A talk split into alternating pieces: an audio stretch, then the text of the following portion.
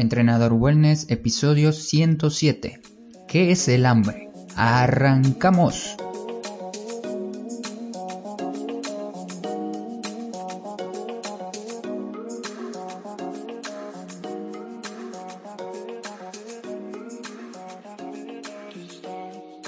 Muy buenos días para todos, bienvenidas y bienvenidos a Entrenador Wellness, un podcast donde vas a aprender realmente sobre entrenamiento, alimentación y lo fácil que generar hábitos saludables para obtener la vida que te mereces.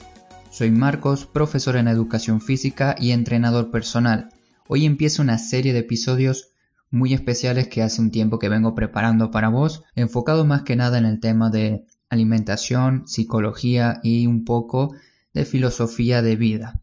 Espero que estos episodios te puedan ayudar a que controles tus pensamientos y emociones para que así puedas disminuir la cantidad o la mala calidad de alimentos que ingieres al día. Para empezar esta serie de episodios he seleccionado el primero que sería ¿qué es el hambre? y vamos a comenzar definiéndola. Y el hambre se define como un antojo o una necesidad urgente de comida. Esta simple definición tiene múltiples apartados por detrás y el hambre se puede explicar con pocas palabras, como escuchaste, pero entenderla lleva bastante tiempo. Una vez que sabes cómo funciona tu cuerpo y mente, sabrás cómo actuar en diferentes situaciones cotidianas de tu vida cuando creas que tienes hambre o quizás solo tienes un simple antojo de comida. Cuando hablamos de hambre no solo importa la cantidad y calidad de los alimentos, influye mucho también nuestras hormonas, las experiencias de cada uno con respecto a, a diferentes comidas, nuestro cerebro, en fin, nuestra biología evolutiva. Y por supuesto también todo esto enfocado de una manera personalizada a cada persona. Con esto quiero decir que el hambre de una persona no es el mismo sentimiento o la misma emoción o la misma sensación que el hambre para otra persona. Somos completamente diferentes. Por eso si necesitas perder peso, no existe una sola respuesta concreta. Existen diferentes partes de un rompecabezas que debes conocer de ti mismo e ir uniendo para lograr tu objetivo. Por algo, todos estos productos o suplementos que nos quieren hacer creer que nos ayudan a bajar de peso no funcionan porque atacan solamente una parte del rompecabezas o en muchos casos ninguna. Existen diferentes factores que influyen en el hambre. Vamos a ver distintos factores que puedan influir en la sensación de hambre activando este comportamiento. El siguiente listado que vas a encontrar en el artículo que acompaña este episodio no está en orden de importancia. Cada uno le tiene que dar la importancia que crea conveniente, según sea tu caso. Si tienes dudas sobre alguno de los puntos o factores que voy a explicarte ahora, puedes comentar el artículo para que yo pueda ayudarte desde ahí. Comenzamos con el factor número uno, que sería el índice glucémico. Esta es una forma de clasificación de los carbohidratos midiendo qué tan rápido y qué tanto el azúcar en la sangre se incrementa después de que consumas algún alimento rico en carbohidrato. De forma muy resumida podríamos decir que existen dos tipos de alimentos en este caso, alimentos con bajo índice glucémico y alimentos con alto índice glucémico. Por un lado, los que son de bajo índice glucémico se digieren de forma lenta causando un incremento del azúcar en sangre de manera más lenta y paulatina. Este tipo de alimentos serían los granos enteros como el arroz integral, el pan 100% integral, la pasta integral y el cereal alto en fibra, como también las frutas y verduras con alto contenido de fibra y las legumbres. Por otra parte tenemos alimentos con alto índice glucémico. Estos son los que se convierten de forma casi inmediata en azúcar en la sangre, lo que causa un aumento, una subida más rápida de azúcar, bien lo comenzamos a comer. Estos alimentos de alto índice glucémico serían la papa, el arroz blanco, la harina blanca y cualquier alimento que sea refinado, cualquier producto con mucha azúcar, que incluya jarabe de maíz con alto contenido en fructosa, que son normalmente los conocidos ahora como ultraprocesados. Antes de continuar, aclararte que no todos los alimentos de alto o bajo índice glucémico son más o menos recomendables. Existen diferentes excepciones, como por ejemplo la papa o el arroz son de alto índice glucémico, pero son muy saciantes si los preparas de diferentes maneras, que ya lo vamos a ir viendo. Cuando nos alimentamos de manera regular con alimentos ricos en carbohidratos, el índice glucémico estará alto, produciendo subidas y bajadas constantemente a lo largo del día.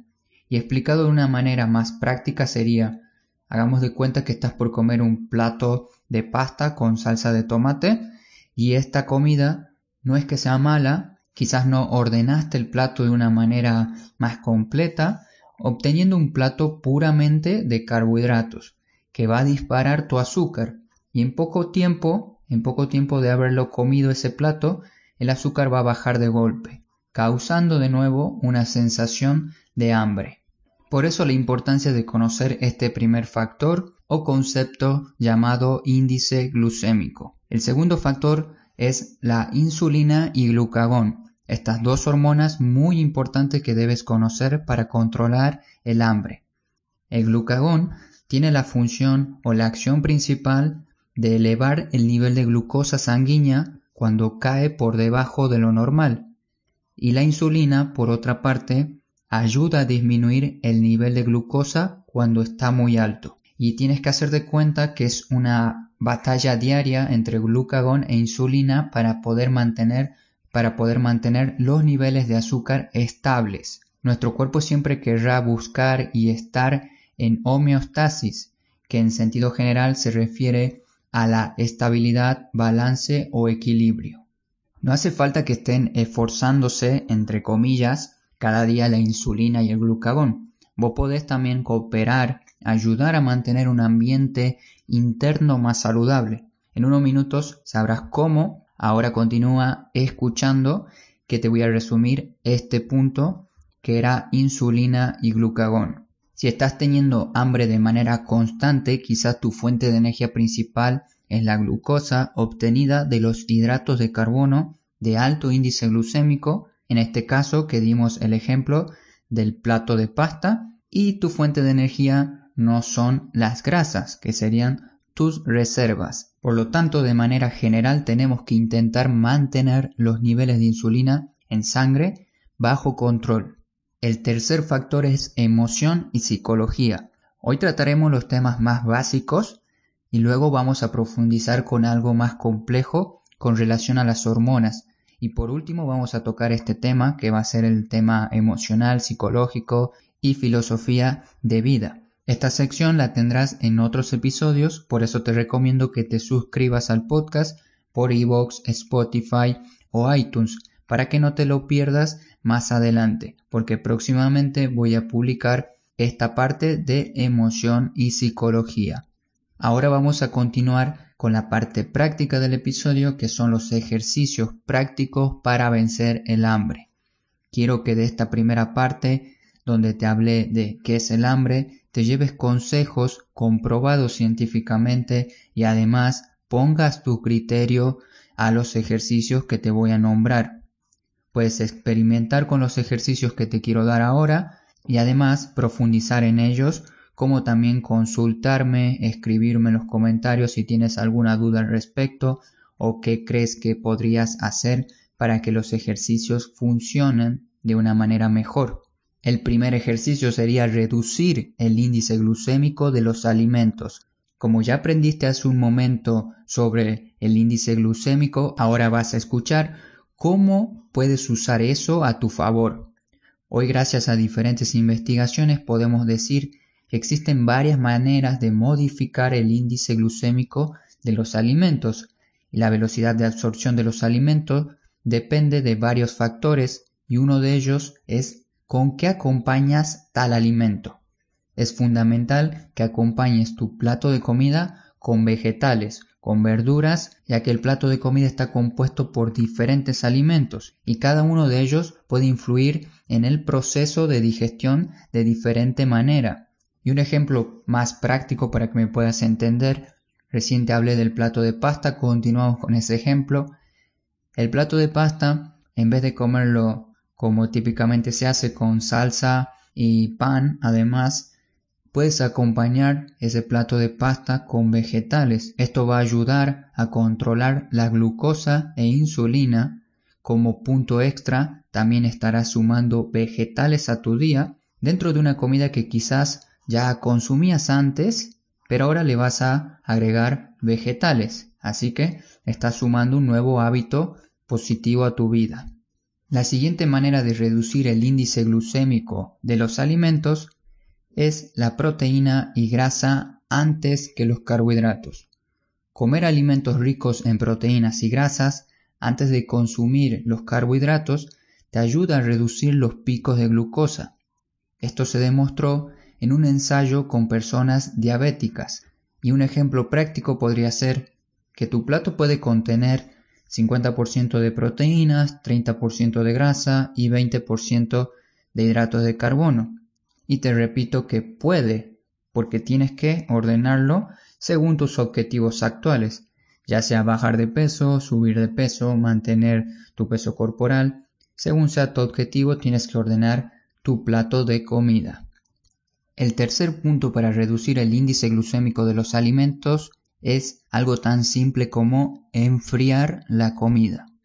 Si no quieres entrar en tecnicismo y complicarte la vida, solo tienes que dejar enfriar los alimentos que tienen alto índice glucémico un buen tiempo en la heladera, entre 16 y 24 horas, como muestra el estudio en el que me baso para explicarte y darte este consejo. Este fenómeno se estudió mucho en el arroz, la papa y otros alimentos ricos en almidón, como las legumbres, los cereales y los tubérculos. Puedes experimentar y beneficiar tu microbiota enfriando alimentos como, como los cereales, que son el arroz, la avena y la pasta. La pasta, aunque no está del todo cierto, lo ponemos por si acaso. Y los tubérculos como la papa y la yuca, como también las legumbres, las lentejas y guisantes. También puedes utilizar este factor con los garbanzos, las alubias. Yo solamente te pongo los alimentos que se han estudiado, pero se puede probar, como te dije, y experimentar con otros. Enfriar los alimentos va a producir el famoso almidón resistente. Es un tipo de almidón que, como su nombre lo indica, no se digiere completamente por nuestro organismo y que puede tener diferentes beneficios para nuestra microbiota. Por último, puedes reducir el índice glucémico y además obtener grandes ventajas, grandes beneficios si realizas ejercicio. Aquí coloco las actividades que se demostraron, pero sabemos bien que cualquier tipo de actividad física, movimiento y ejercicio puede reducir el azúcar en sangre.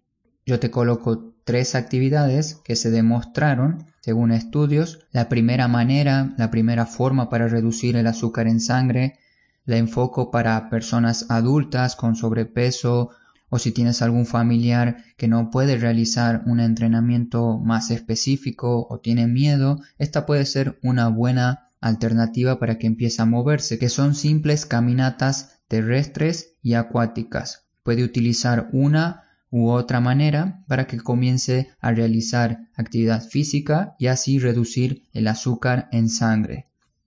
La segunda propuesta que te quiero dar, si consideras que puedes hacer pasadas carreras de 30 segundos a máxima velocidad, entonces puedes probar esta opción que te va a ayudar a disminuir el azúcar en sangre.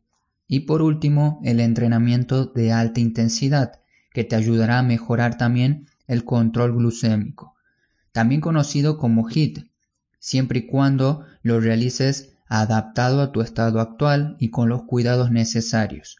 Yo tengo algunos consejos y ejemplos sobre HIT para que puedas realizar en casa. Si visitas el artículo de este episodio, del episodio 107, vas a encontrar un enlace para que aprendas un poco sobre HIT y cómo hacerlo. Como resumen, si mantienes un control del índice glucémico con estas estrategias, con estos ejercicios que te acabo de decir, podrás vencer el hambre. Y ahora continuamos con otras maneras de vencer el hambre que serían más proteína, es igual a menos hambre. Cada macronutriente tiene su función en particular. En este caso, el macronutriente por excelencia para la saciedad es la proteína. Además de su importancia para el crecimiento y para mantener la masa muscular, si tu plato de comida contiene un gran porcentaje de proteína, te ayudará a estar más saciado, más saciada a lo largo del día. Este es un tema ya afirmado y comprobado, pero sigue en constante estudio. El siguiente consejo sería más grasa es igual a menos hambre. Aún en el 2020 seguimos pensando que comer grasa va a empeorar nuestra salud y es un mito que viene desde hace muchos años atrás. Si no quieres estar pendiente de tu próxima comida, prueba con combinar grasa con proteína. Uno de los alimentos más saciantes que existen son los huevos, que combinan ambos macronutrientes, siendo una excelente opción para incluir en tus platos semanales. El metabolismo es un mundo muy interesante y amplio que se necesita dedicarle tiempo y aprender cada día de esto. Esto que te voy a comentar quizás te parezca un poco avanzado, pero por ahora con que sepas que el metabolismo de las grasas produce un lípido mensajero o agente llamado oleitanolamida o abreviado mejor OEA te va a ayudar a reducir el apetito. Y ahora sí, el último consejo sería el último ejercicio, por así decirlo, para que controles el hambre, es menos carbohidratos es igual a menos hambre. Entonces la fórmula para reducir el hambre es bastante sencilla. Aumentar la ingesta de alimentos ricos en proteína y grasa, disminuyendo los carbohidratos, salvo que utilicemos las estrategias para reducirle su índice glucémico como escuchaste anteriormente, y este puede ser tu primer paso para iniciar una alimentación sana y controlar el hambre. A medida que avances y escuches podcasts sobre salud como este u otros, irás personalizando tu alimentación, obteniendo tus propias estrategias para controlar el hambre. En otras palabras, te vas a conocer y vas a saber diferenciar la verdadera sensación de hambre con antojo. Como conclusión y despedida, este es el primer capítulo, por así decirlo, donde quiero armar como una guía para que puedas tener y utilizar cuando la necesites. Te recomiendo que te suscribas a la comunidad Wellness desde el formulario que vas a encontrar en este artículo que acompaña el episodio para que estés al tanto de próximos episodios relacionados con este tema. Te hablaré temas lo más práctico posible sobre qué es el hambre y cómo controlarla con ejercicios prácticos. Es el tema que vimos hoy adicción a los alimentos, los alimentos más deseados, cómo evaluar la adicción a los alimentos, estrategias estoicas para controlar el hambre, horarios de las comidas, también conocido como crononutrición, frecuencia de las comidas, si es bueno comer dos, tres, cuatro o cinco veces al día, y otros temas de interés que la comunidad crea que son de interés, lo voy a sumar a este listado, a esta guía práctica de alimentación. Lo único que tienes que hacer, ya sabes, para estar en contacto con personas que quieran cambiar su salud, es unirte a la comunidad Wellness con el formulario que vas a encontrar en el artículo de este episodio. Muchísimas gracias por escucharme otro día más, por estar ahí atento, atenta del otro lado, pendiente de mis palabras y espero que te mantengas fuerte, entrenando, en movimiento, alimentándote bien en estos momentos de cuarentena. Cualquier duda o problema ya sabes dónde me puedes encontrar www.entrenadorwellness.com. No te olvides de moverte. Hasta pronto.